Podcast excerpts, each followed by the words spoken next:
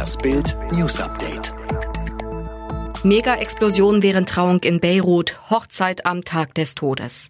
Am Tag, der das schönste ihres Lebens werden sollte, rennt eine Braut um ihr Leben. Dienstag, 18 Uhr im Beiruter Stadtteil Saifi. Isra und ihr Mann Ahmed S. haben gerade im Fünf-Sterne-Hotel Le Grey geheiratet. Die Braut posiert auf einem Platz nahe des Hotels für Fotos, als eine Explosion die Luft zerreißt. Bild berichtet über die Hochzeit des Todes in der libanesischen Hauptstadt.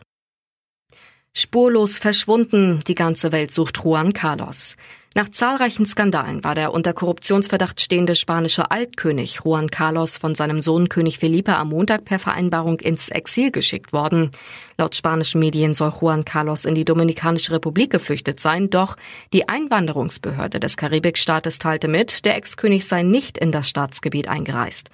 Auch das Königshaus schweigt weiter. Vom ehemaligen Regenten fehlt jede Spur, fast. Laut Bildinformationen soll er sich in Portugal aufhalten. Horrorcrash bei der Zielankunft der ersten Etappe der Polen-Rundfahrt. Weil der Holländer Dylan Grönewegen im Schlusssprint nach 196 Kilometern gegen Fabio Jakobsen konsequent zumacht, knallt sein Landsmann im Ziel mit rund 80 kmh in die Metallabsperrungen. Wenig später die Meldung, Jakobsen, der nach der Disqualifikation von Grönewegen zum Sieger erklärt wird, liegt im Koma, hat ein schweres kraniozerebrales Trauma erlitten und sich den Gaumen gebrochen. Ärzte kämpfen um sein Leben. Riesenärger um neue TV-Serie Oktoberfest 1900. Total daneben. Die neue ARD-Miniserie Oktoberfest 1900 über Macht, Intrigen und Geldgier auf der Wiesen sorgte München für mächtig Ärger.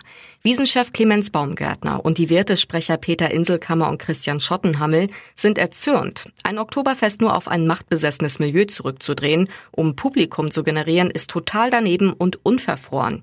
Hat mit der Wirklichkeit nichts zu tun, sagt Baumgärtner zu Bild. Ex-First Lady Michelle Obama gibt private Einblicke, habe leichte Depressionen.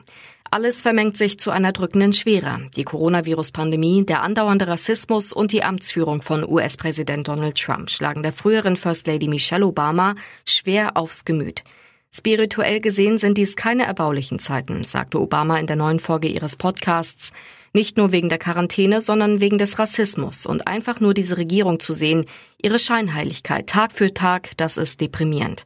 Dann bekennt Obama, daher weiß ich, dass ich es mit einer leichten Form von Depressionen zu tun habe.